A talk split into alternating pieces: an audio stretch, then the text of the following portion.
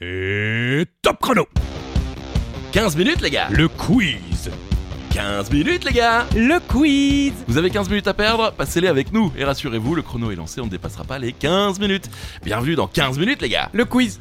15 minutes les gars. Le quiz. Bonjour Christophe Ajus. Bonjour Charlie Weber, bonjour à toutes et à tous. Toujours des questions, toujours des réponses, des infos utiles et inutiles. En effet, c'est 15 minutes les gars. Le spin-off de 40 mètres les gars, le quiz quiz. Oh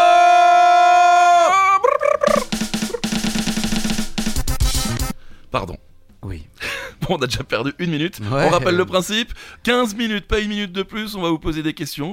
Vous allez nous donner vos réponses. On va essayer de se marrer et de passer du bon temps sur la route euh, du boulot, du travail. Oui, vous l'avez dit, vous l'avez Oui, dit, oui, dit. c'est vrai. Bon, allez, on continue. Première question, c'est à vous. Bon, si on a découvert grâce à notre ami Nestor que le coq n'était pas vraiment l'animal officiel de la France, sachez que l'Écosse a bien un animal officiel. Savez-vous lequel?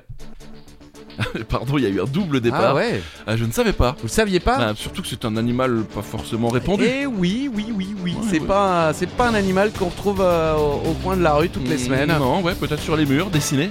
Et il dessine sur les murs des Euh, licornes, c'est la Robert réponse. Charlebois. Non, non, pas...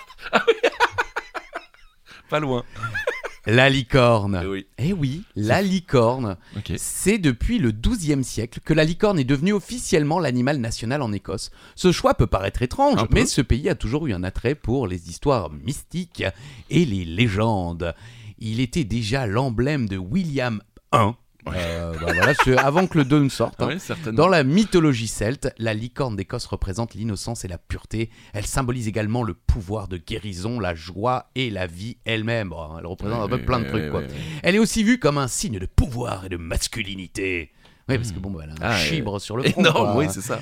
Euh, les armoiries royales d'Écosse sont les vestiges de cet attachement singulier. D'autres exemples d'animaux mythiques, emblèmes de pays Oui. La Grèce, phénix. Le qui renaît de ses cendres. Exactement. La Hongrie, euh, Turul ou Touroul, c'est un oiseau mythologique.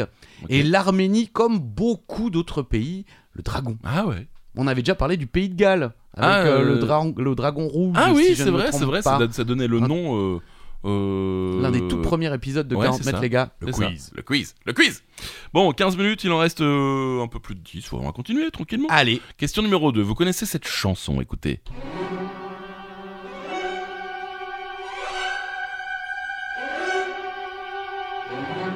Alors là, ça vous parle peut-être. euh, l'intro est longue. hein. Ouais, bon, bah, vous connaissez l'intro aussi, non? Oui. Oui. Et attention, ça vient.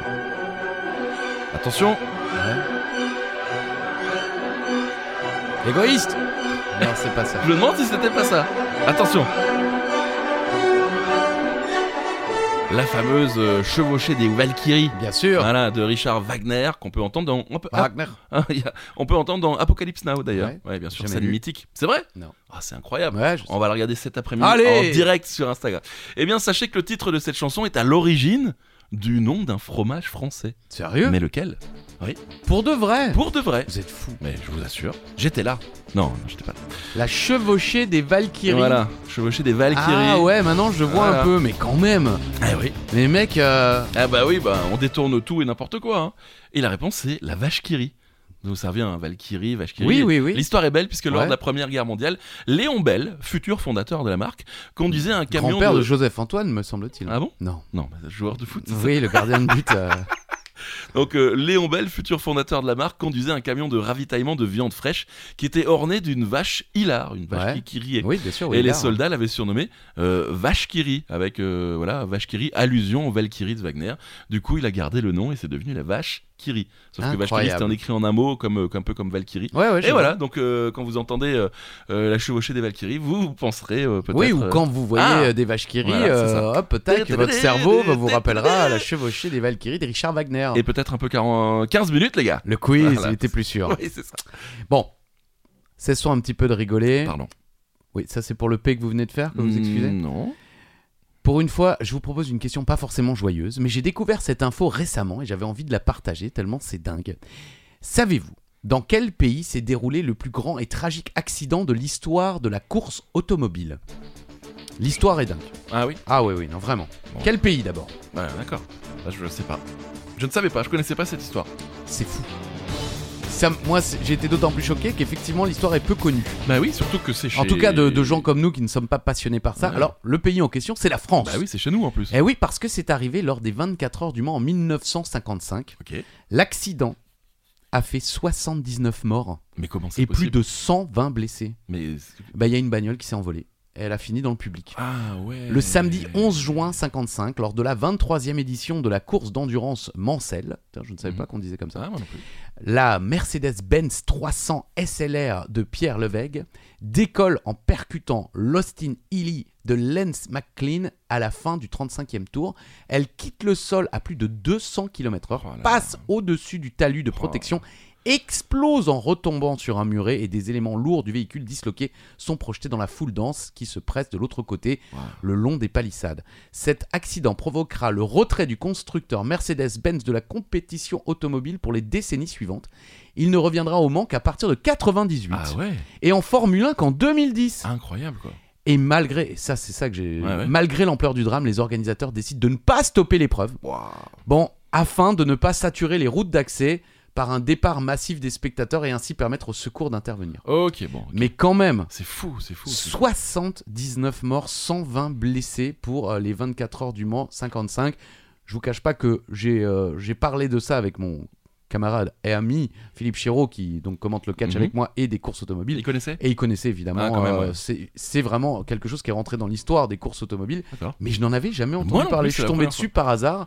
Euh, j'ai vu euh, l'anecdote et j'ai Mhm. vu le nombre de morts. Non, mais c'est pas possible. incroyable. quoi. Donc je suis allé sur Wikipédia et en effet, le, les 24 heures du Mans, 55. Ok, bon, écoutez, avec euh, 15 Beaucoup de documentaires ont été évidemment réalisés euh, sur cette histoire. Jamais entendu parler. On apprend des choses, euh, quelquefois Ah oui. positives, des fois un peu plus, un peu plus compliquées, mais c'est comme ça, ça fait partie de l'histoire. Tout à. Exactement. Question numéro 4.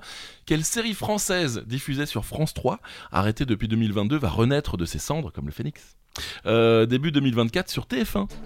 Vous le saviez Ouais, bah oui. Oui, bon, peut-être que vous écoutez. euh, Puis vous en avez déjà parlé 17 fois de cette série. Oui, mais cette fois-ci, c'est sur TF1. Oui. Ça change un peu de nom d'ailleurs. Il paraît que non. Ouais.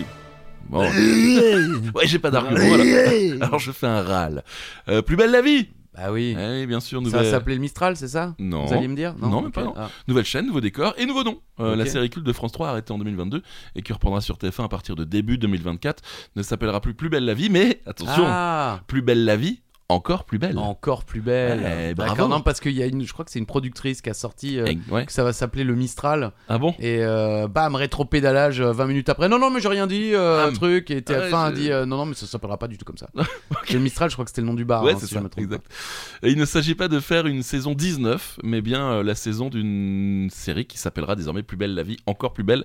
Enfin, euh, a en effet indiqué euh, Stéphanie Brémont. C'est peut-être elle qui avait balancé euh, le Mistral. Directrice générale adjointe en charge des feuilletons et des séries longues chez Newman France. Elle a un petit, euh, je pense que sur sa carte de. de- ouais, puis Ouais. sur son salaire aussi Ouais, j'imagine. j'imagine. Bon, bah en tout cas, si vous êtes fan de Plus belle la vie, comme je ne le suis pas, Ouais, mais pareil. sachez que c'est de retour sur TF1 à partir de début, euh, de début euh, 2024. Et à savoir également qu'il y avait quand même eu 4666 épisodes. Mais ça lance un, un nouveau truc qui, qui se faisait déjà beaucoup aux États-Unis, mais je crois peu en France, c'est Ouais. les séries qui changent de chaîne. Ah Parce qu'aux États-Unis, Ah, c'est assez fréquent qu'une série Oui, euh, débute sur une chaîne, euh, soit annulée, puis reprenne sur une autre chaîne avec les mêmes acteurs et tout. C'est vrai qu'on voit pas ça en France. Pas du tout. Bah désormais maintenant oui. Question numéro 5. Nous recherchons un humoriste, un acteur, un chanteur né à Marseille, qui nous a offert ces magnifiques cit- cette magnifique citation. Le pastis, c'est comme les seins. Un, c'est pas assez, et trois, c'est trop. C'est vrai. Bon, des petits indices pour les jeunes qui ne l'auraient pas connu. Il aimait la cuisine au beurre, les marguerites, et il a à tout jamais pourri la vie de toutes les Félicies. Vous le tenez en plus. Non, je suis il y a quelque Moyen, chose. ouais. Alors Ouais, pour, ouais. pour un Québécois, je le tiens plutôt bien. Ok. Génial, un excellent acteur. Eh oui. Et euh, chanteur. euh, Oui. La totale quoi. La totale. C'est Fernandel. Bien sûr. Fernand Joseph Désiré Contandin, oui Contandin, dit Fernandel, est un acteur humoriste, chanteur et réalisateur français, né le 8 mai 1903 à Marseille et mort le 26 février 1971 à Paris, 16e. Ouais. Ouais, il avait quand même réussi. Ouais, ouais, il avait grandi. Issu du music roll, il est bon, je vais arrêter. Oui. Il est euh, durant plusieurs décennies l'une des plus grandes stars du cinéma français, véritable champion du box-office. Euh, qui attire plus de 200 millions de Wow. spectateurs dans les salles au cours de sa carrière. Incroyable. Comique emblématique du cinéma d'avant et d'après la Seconde Guerre mondiale, il joue dans beaucoup de films devenus des classiques comme Le Spoons. L'Auberge Rouge, Alibaba et les 40 voleurs ou La cuisine au beurre. Ah, c'était l'indice. C'est, euh, je crois que c'est la, la fameuse, ça s'est pas très bien passé, mais je me demande si c'est Ah. pas le fameux film où il, se, il rencontre Bourville, Ah, où ça devait être un gros gros succès, finalement ça s'est pas trop trop bien passé. Euh, au même titre que plusieurs de ses personnages, à l'image de Don Camillo, ouais. qui est, qui est devenu culte aussi, hein, Bien pour sûr. finir la phrase que j'ai débutée tout à l'heure. Il tient également avec succès des rôles plus dramatiques, notamment dans Naïs, La vache et le prisonnier ou Heureux qui comme Ulysse. Euh, certainement avait fait un beau voyage, hein, Oui, j'imagine. certainement. Chanteur populaire, il laisse une discographie importante, parsemée là aussi de classiques tels que Félicie aussi, Ouais. Ignace, Ignace, c'est un petit prénom charmant, ou encore le tango corse. C'est beau. Reconnaissable grâce à ce qu'il appelle lui-même sa gueule de cheval, il acquiert une popularité internationale telle que le général de Gaulle déclare Oh. lors d'une réception à l'Élysée le 3 mai 68 qu'il est le seul Français qui soit plus célèbre que lui dans le monde. Oh, c'est beau. Et comme je disais tout à l'heure, donc énorme succès au cinéma avec Louis de Funès, Bourvil et Jean Gabin. Fernandel fait partie des acteurs français ayant attiré le plus grand nombre de spectateurs dans les salles, environ 202 millions entre 45 et 70. C'est incroyable. Un On se petit extrait de Félicie? Bien sûr, on se fait plaisir. Écoutez, c'est léger, c'est beau. Je pris un homard sauce tomate, il avait du poil aux pattes, Félicie. Aussi. Puis une sorte de plat aux nouilles, on aurait dit une andouille, Félicie. Aussi. Je m'offris le giblotte et l'embaumai l'échalote, Félicie. Aussi. C'est drôle. Une poire et des gaufrettes devant la poire et des blettes. Aussi. La remonte dans la tête. Non, on va que la laisser. 15 minutes. On va la laisser. On va jusqu'au bout. On se fait plaisir. Alors j'emmenai ma conquête dans un hôtel tout près de là. C'était l'hôtel d'Abyssinie et du Calvados réunis. Je trouvais la chambre ordinaire, elle était pleine de Là, je crois qu'il poussière. le dit pas. Il le dit un peu, c'est la suivante où il, il juste il fait avec la Ouais, tête. ouais, ouais. Oui. Je me lavais les mains bien vite, le lavabo avec une fuite. Ah je pas le dire. Je crois qu'il y a une dernière. va on va passer à la suite. Sous l'armoire, il y avait une cale, car elle était toute bancale. Félicie. Et des draps de toile molle me chatouillaient les guivolles. Félicie. Aussi. Et Eh voilà. oui, magnifique. Fernandel, bien sûr. C'est drôle. L'un des meilleurs amis de Jean Gabin. Ils étaient Ouais. d'ailleurs, euh, ils avaient monté une boîte de production Ah ensemble. si vous voulez euh, voir sur YouTube, il y a euh, la, la belle euh, interview de Jean Gabin euh, à la mort de. Fernandel, Qui visiblement était quelqu'un de très fidèle, en amitié et en amour également. Oh, c'est beau. Il nous reste peu de temps. Sixième question. Combien de temps faut-il généralement à un paresseux pour parcourir un kilomètre? Sérieux? On finit Je vois la ça. réponse là. Sérieux? Ah ouais, c'est assez fou. Voilà. Et il est beaucoup plus euh, lent que nous. Voilà, je c'était. euh, il lui faut un mois Un mois pour, lui, par- pour parcourir un kilomètre. Le paresseux est un animal qui dort plus de 18 heures par jour. Déjà, ça, ça. Tranquille. Voilà. Et euh, qui se déplace au maximum à 12 mètres par heure lorsqu'il est menacé. hein. Parce que sinon, il est vachement plus chill encore. Le paresseux sont des mammifères arboricoles.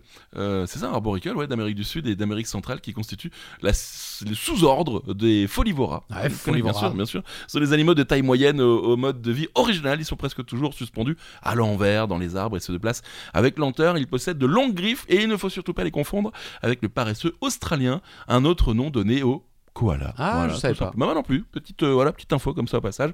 Donc c'est 12 mètres par heure lorsqu'ils sont menacés. Voilà. Très bien. Et bah c'est déjà la fin de 15 minutes les gars. Le quiz. 15 minutes les gars. Le quiz. Et on se retrouve euh, bah, mardi pour euh, un nouvel épisode de 40 mètres les gars. Le quiz. Allez, partagez les amis, partagez, faites-nous plaisir, qu'on soit de plus en plus nombreux à se faire plaisir.